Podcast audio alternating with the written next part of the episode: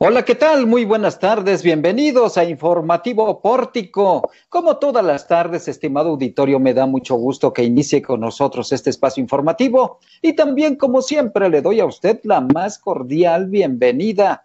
Gracias por sintonizarnos donde quiera que usted se encuentre esta tarde ya de miércoles 4, no, jueves, jueves 4 de febrero. Es una tarde muy cálida, muy agradable en la zona conurbada Guadalupe, Zacatecas. Tenemos un clima muy agradable. Sea usted bienvenido, sea bienvenida, ya está en informativo pórtico. Lo invito a que se quede con nosotros, escuche usted nada más que historias, qué titulares tenemos este día en la voz de Landy Valle. Landy, buenas tardes. Hola, ¿qué tal Juan? Muy buenas tardes y buenas tardes a todos los que nos ven y escuchan. Estos son los titulares de este jueves 4 de febrero. Jubilados y pensionados de ISTESAC toman Secretaría de Finanzas.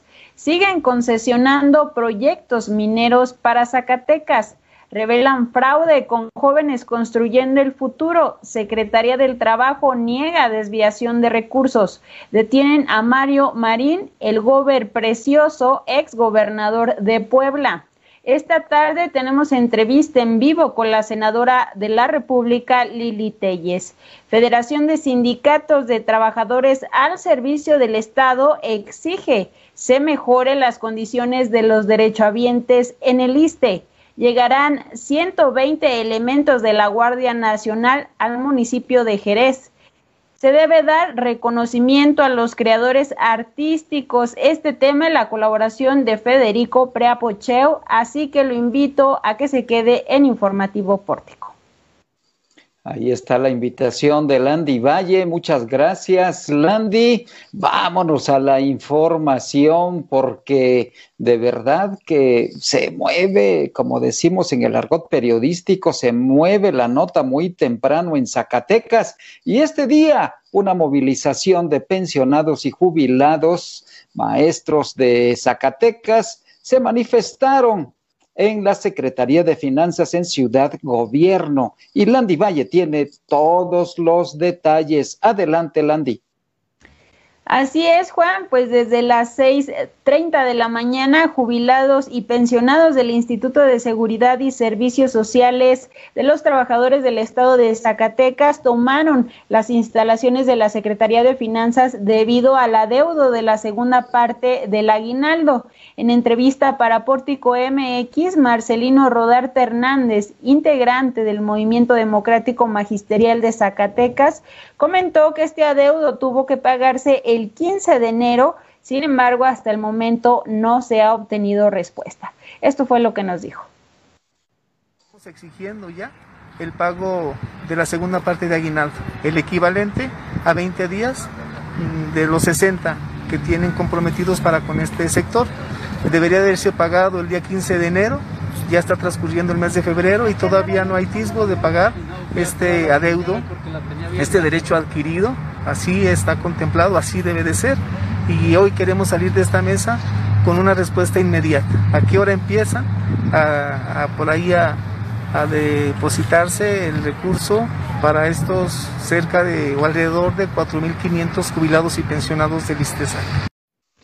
Explicó que este adeudo está afectando alrededor de 4.500 jubilados y pensionados del ISTESAC por un recurso que se traduce en alrededor de 20 millones de pesos. Aseguró que agotaron todas las instancias posibles ya que la última ocasión que se tomó la Secretaría de Finanzas se reunieron con el director del ISTESAC, Marco Vinicio Flores. Sin embargo, solamente fue de pláticas de falsas promesas, así lo expresó el manifestante. Y bueno, con el objetivo de llegar a un acuerdo para dar fecha y hora de pago, los cuatro sindicatos crearon una comisión para entablar una mesa de diálogo con los directivos de la Secretaría para dar acceso a la misma, Juan. Caramba, qué situación tan complicada financieramente hablando tiene el ISTESAC, el Instituto de Pensiones del Gobierno del Estado de Zacatecas. Una situación muy, muy lamentable. muy complicado, están saliendo, tratando de salir adelante, pero el financiamiento, el financiamiento está muy difícil. Hace unos días dimos a conocer una subasta pública de 29 vehículos del ISTESAC, pero es insuficiente para la gran responsabilidad y también los compromisos que tiene que enfrentar en el pago de pensiones, pago de salarios, de prestaciones, etcétera, etcétera. Gracias, Landy.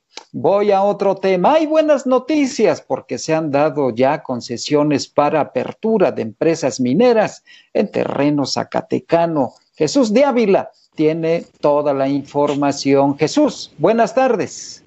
Muy buenas tardes, Juan, para comentarte que se han autorizado dos nuevos proyectos en Zacatecas para la extracción de plata, oro, cobre, zinc y plomo a cargo de la empresa británica Alien Metals LTD, que explotarán las minas Los Campos y San Celso en el territorio zacatecano, según el Sistema Integral sobre Economía Minera del Gobierno de México. Apenas, apenas estas minas están en etapa exploratoria pero ya se, ya se han iniciado los, los proyectos de San Celso, que es contigua a la mina El Coronel en Ojo Caliente y Los Campos. Ambas minas producirán plata principalmente y otros minerales por parte de la minera londinense. Estos, estos datos, según la minera, pues es una buena noticia, derivado del aumento del precio de la plata por onza que ha alcanzado los 30 dólares por, por onza. Estos proyectos, según Alien Merals, iniciaron la etapa de concertación de permisos de minería con las autoridades mexicanas desde enero de este año. Según la página del CINEM, ya se han iniciado los procesos exploratorios como parte del proyecto de esta minera que se llama Nueva Andrómeda. Igualmente, la empresa en Zacatecas eh, que va a iniciar el proyecto Donovan 2, un proyecto para la extracción de distintos minerales como el oro y el cobre en México, en el que está involucrado Capstone Gold, empresa minera que ya estaba operando aquí en Zacatecas pues seguirá la explotación de la mina que se encuentra en la capital zacatecana de esta empresa, Juan. Juan, regreso contigo. Muy buenas noticias, Jesús. Y qué bien que se generen más inversiones aquí en Zacatecas, donde estamos necesitando recuperar muchos empleos que se han perdido a causa de esta contracción económica nacional y estatal a causa de la pandemia, Jesús. Sobre todo, pues, para la creación de empleos, esta es una mina más, son dos minas más en las que, pues, la extracción y sobre todo aquí en Zacatecas, uno de los principales estados mineros en México, pues abonaría en la economía, sobre todo por el aumento del precio de la plata. Exactamente. Gracias Jesús. Voy ahora a los temas nacionales porque algunos medios de comunicación han estado publicando información de mucha trascendencia y muy polémica sobre estos programas sociales dedicados o dirigidos, mejor dicho, a los jóvenes y que se llama Jóvenes Sembrando el Futuro. Y Araceli Martínez tiene todos los detalles de esta polémica. Ara, buenas tardes. Así es, Juan. Muy buenas tardes, amigos de Pórtico MX. Bueno, voy a comentarles sobre esta investigación que reveló el periódico Reforma, en donde pues hay dos redes encabezadas por un exfuncionario municipal de Linares, Nuevo León, y un aspirante de Morena a diputado federal quienes inscribían en el programa de jóvenes construyendo el futuro y se apoderaban de una parte del dinero de estas becas. De acuerdo con la publicación, Lucio Zurita, ex empleado de la Coordinación de Desarrollo Económico Municipal, estaba involucrado con dueños de negocios que ofrecieron empleos a jóvenes y en el proceso obtuvieron datos personales para inscribirlos en esta plataforma del programa y posteriormente cobrar las becas. También destaparon otra red que operaba eh, un supuesto aspirante de Morena a diputado federal de nombre Jair Omar Guerrero, en la cual pues empresas fantasmas realizaban registros de jóvenes que cobraban sin hacer nada a cambio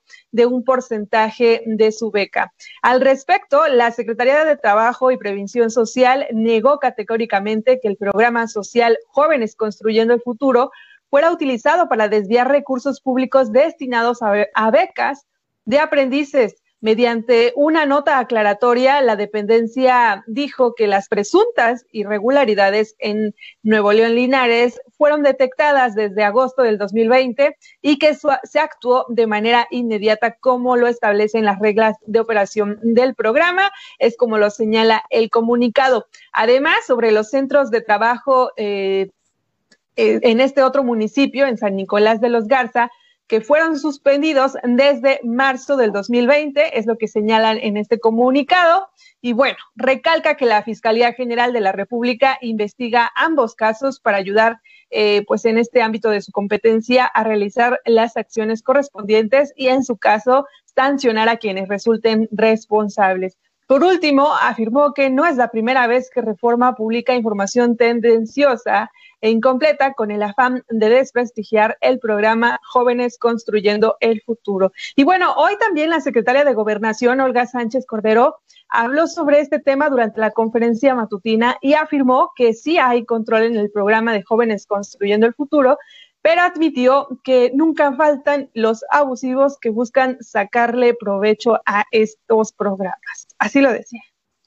Controles pero nunca falta las personas abusivas, nunca falta quien quiera hacerse de dinero fácil y hacer las cosas mal hechas, pero inmediatamente se bajaron del programa y, y algunas otras también se han estado bajando del programa de jóvenes construyendo el futuro.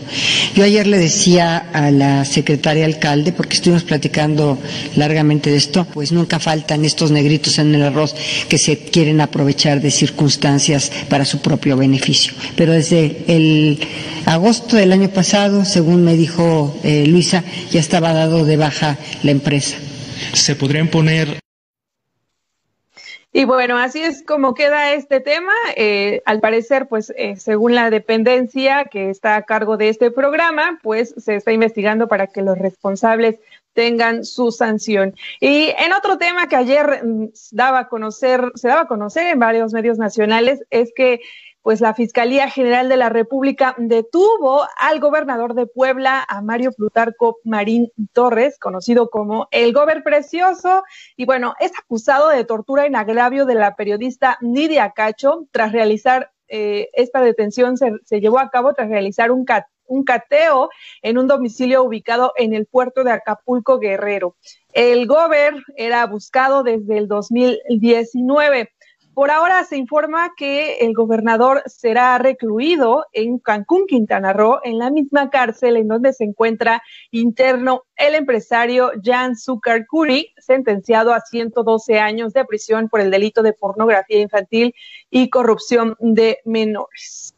Bueno, en tanto que, bueno, ya en redes sociales, eh, desde ayer la periodista Lidia Cacho expresó que lleva 14 años buscando justicia por haber sido torturada por el exfuncionario. A través de su Twitter, la también escritora, escritora detalló que la Fiscalía General de la República le notificó directamente sobre la captura del exgobernador Mario Marín.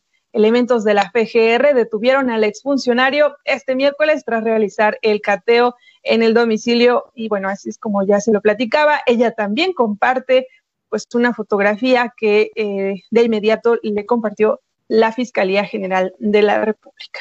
Las notas más importantes, pero por supuesto hacemos la invitación a que nos lean y nos sigan en portico.mx. Juan, regreso contigo. Gracias, gracias.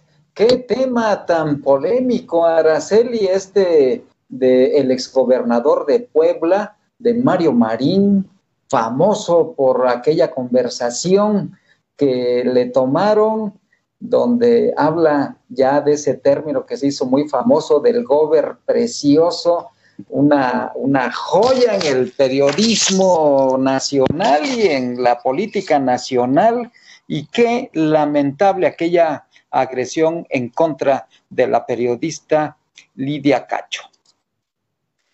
Así es, Juan, y bueno, voy a destacar una frase que Lidia Cacho publicaba en sus redes sociales, y es que el periodismo es un camino hacia la justicia. Eh, por esta parte, pues qué valentía de esta mujer mm, de, recopilar todos estos datos que podrían involucrar a, Mario Marín, al exgobernador, y a otro empresario, pues en una red de pornografía infantil.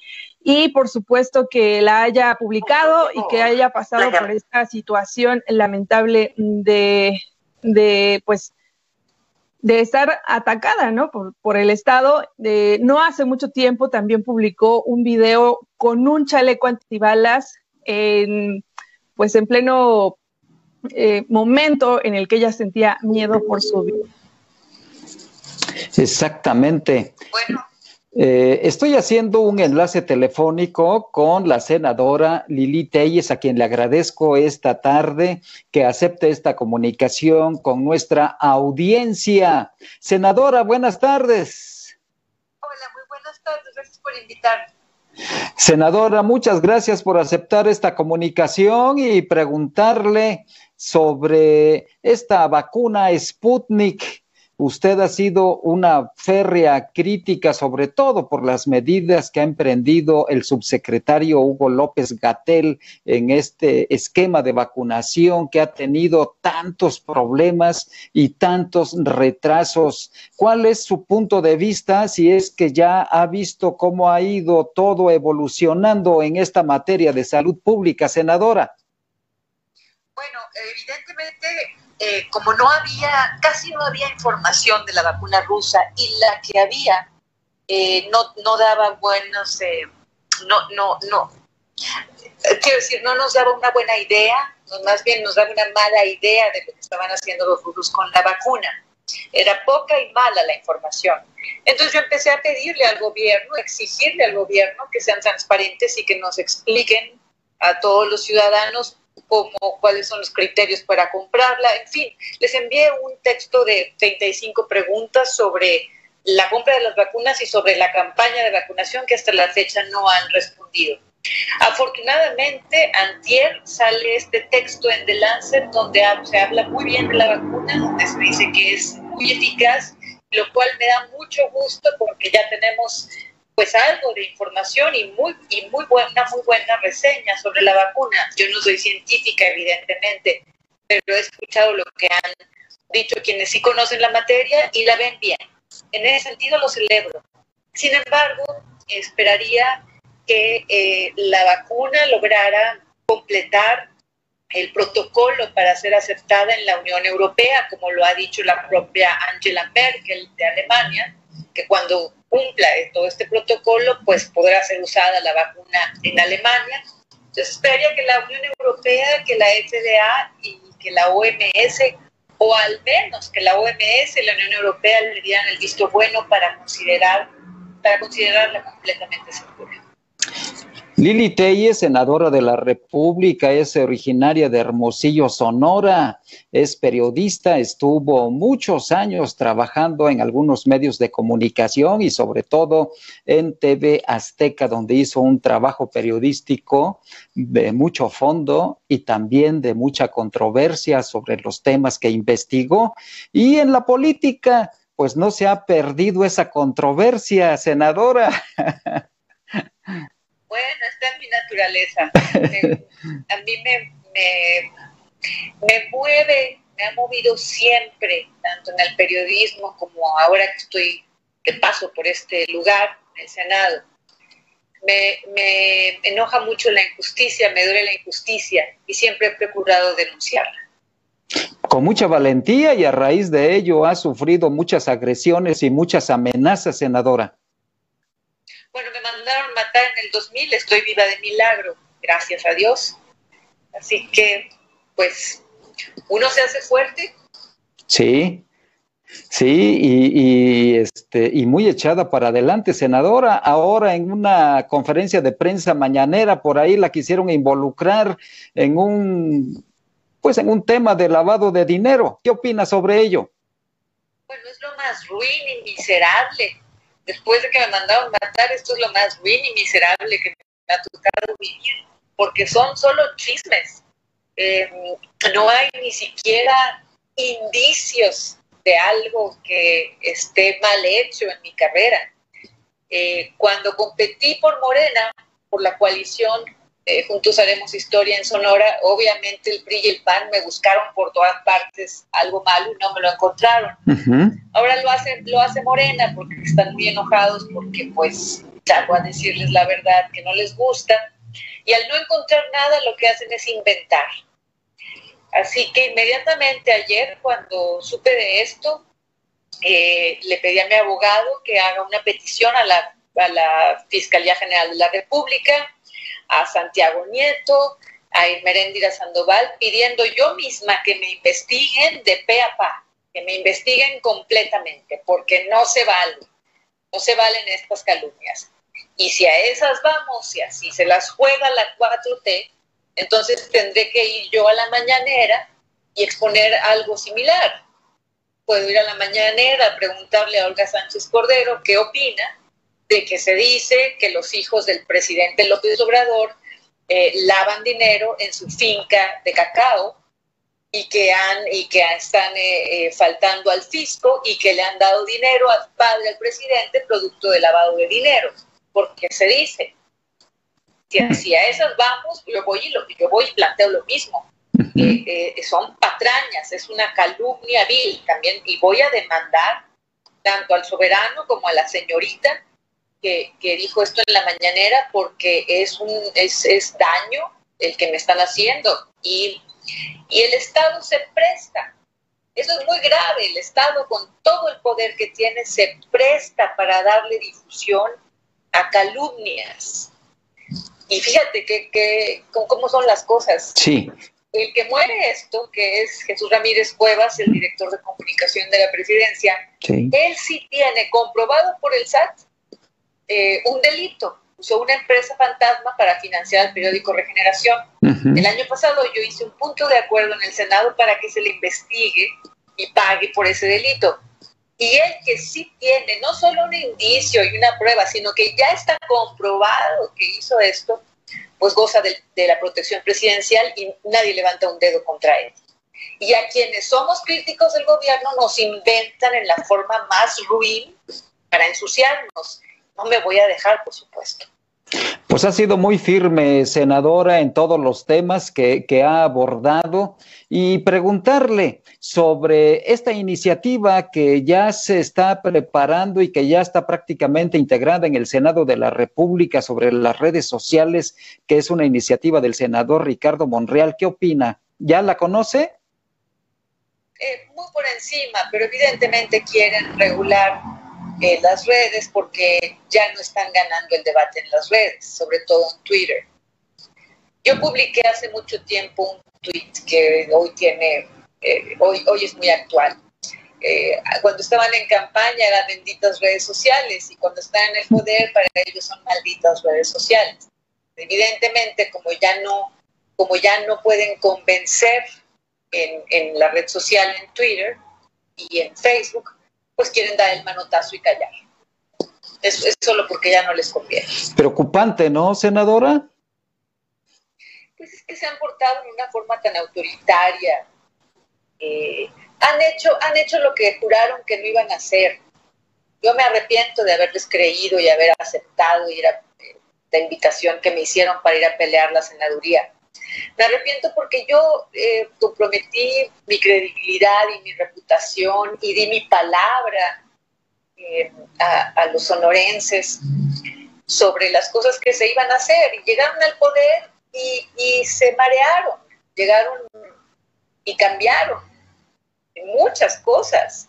Así que bueno, evidentemente cuando me di cuenta de la corrupción y, de que todo había sido una mentira, nada más para llegar al poder, pues los mandé a volar de inmediato.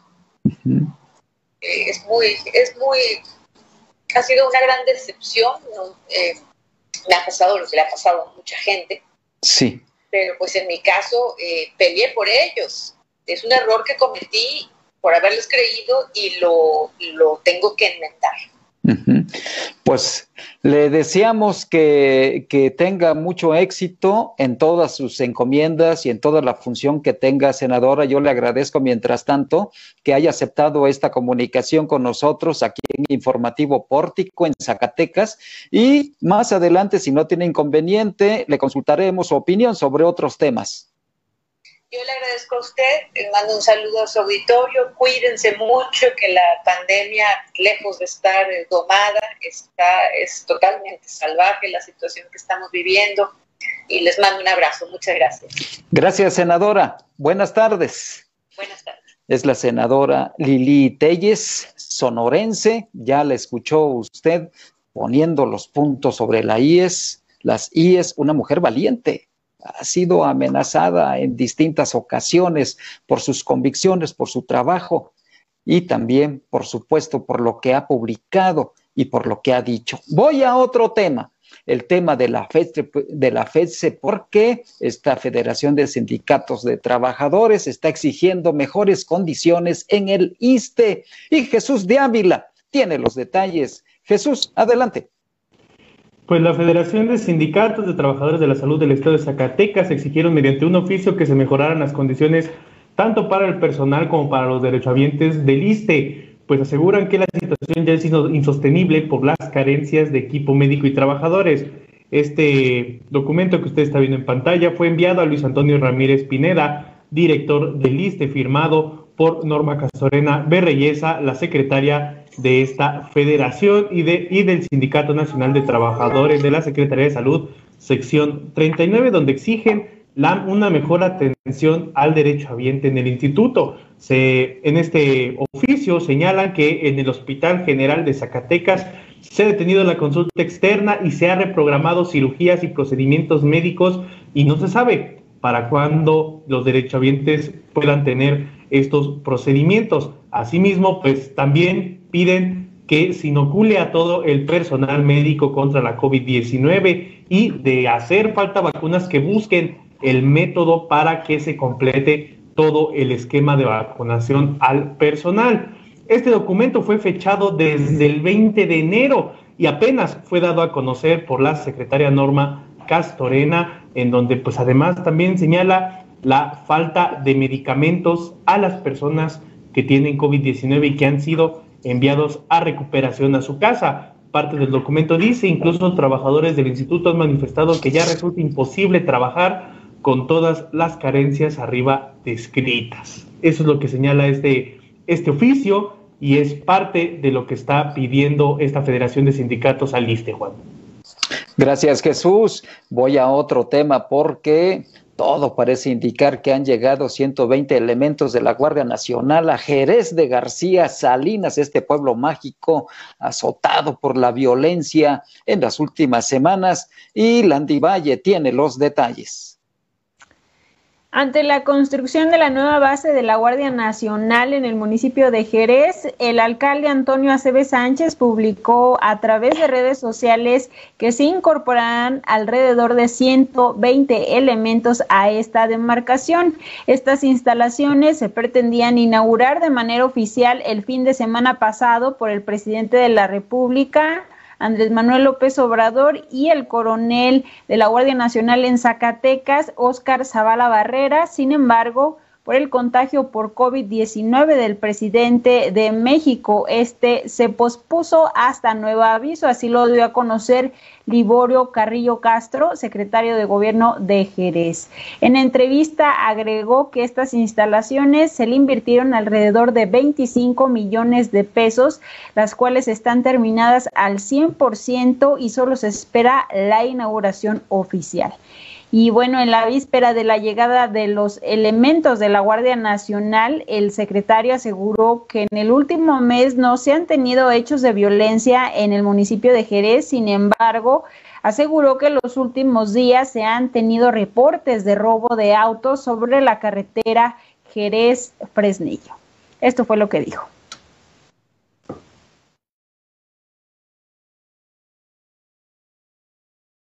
Eh, hechos de, violencia últimamente no hemos tenido, ya tenemos que más de un mes que ha estado en paz, gracias a Dios.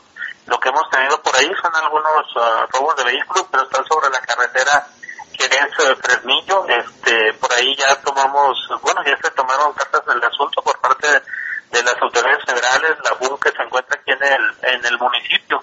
Ya están trabajando en ello. Anoche por ahí robaron todavía dos vehículos, eh, altura de la presa del tesorero, pero ya están las autoridades trabajando en un operativo conjunto para atacar ese problema. Estos fueron algunos de los comentarios que realizó el secretario del municipio de Jerez y me gustaría precisar que estos elementos son los que se esperan, todavía no llegan al municipio de Jerez, pero pues ya, ya se tiene la infraestructura para que estos lleguen al municipio, Juan. Caramba, pues qué retrasos, ni modo, pues así están las cosas. Hay imprevistos naturalmente en todo esto, pero ojalá y pronto se refuerce esta seguridad en este pueblo mágico que le hace mucha falta a Landy. Así es, Juan, pues ya lo habíamos dado a conocer en ocasiones anteriores, hechos de impacto importantes en el municipio de Jerez y obviamente pues las corporaciones del estado y del municipio no son suficientes para combatir pues la violencia. Gracias, Landy. Y ahora voy a la colaboración de Federico Priapocheu Araiza. Nos dice que este año 2021 será muy intenso en materia artístico-cultural, pero que gracias a ello se van a generar círculos virtuosos. Lo invito a escucharlo. Buenas tardes. Soy Federico Priapocheu Araiza y le doy la bienvenida a esta sección Cultura a Contracorriente de Informativo Pórtico.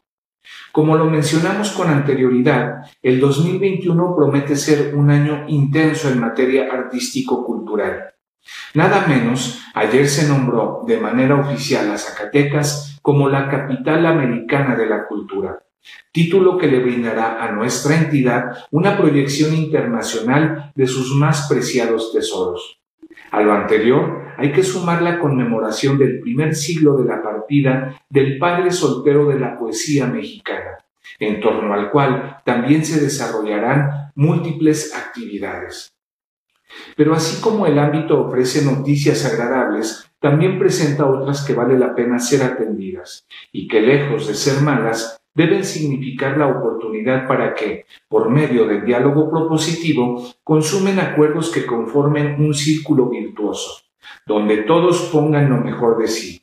A fin de cuentas, los principales beneficiados serán nuestro Estado y la sociedad misma.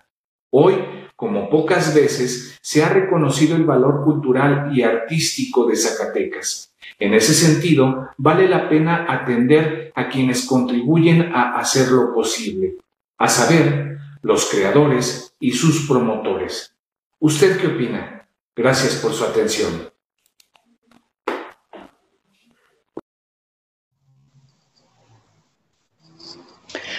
Y en otro tema, en otro tema también, nuestra máxima casa de estudios tendrá mañana su votación, su elección del nuevo rector o rectora.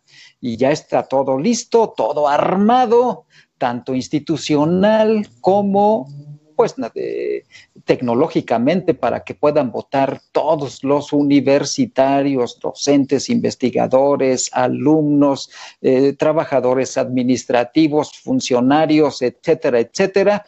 Landy Valle tiene algunos detalles sobre la jornada electoral que iniciará mañana a las 8 de la mañana, Landy. Así es, Juan, a las 8 de la mañana para concluir a las 18 horas y precisamente en este tema, el día de hoy la Comisión Electoral de la Universidad Autónoma de Zacatecas nos informó que hasta este momento se han preregistrado ya 20 mil personas para poder llevar a cabo su votación el día de mañana a través de este sistema electrónico electoral universitario. Hay que recordar que las fechas eh, para realizar este preregistro es del primero al 4, que es el día de hoy y termina, me parece que a las 23 horas.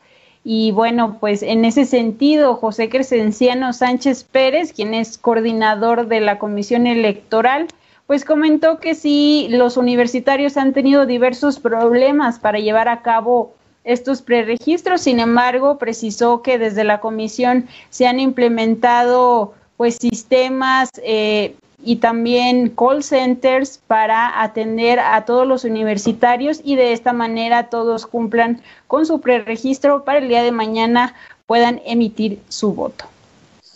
Muy bien, pues mañana habemos rector o rectora, Landy. Así es, el día de mañana estaremos muy atentos ahí a las votaciones de la Universidad Autónoma de Zacatecas. Por supuesto, no se despegue de Informativo Pórtico y de nuestra plataforma digital y redes sociales porque estaremos dándole todo el seguimiento puntual a esta jornada electoral universitaria. Gracias, Landy. Y con esta información llegamos al final de nuestro informativo pórtico. Gracias por el favor de su atención.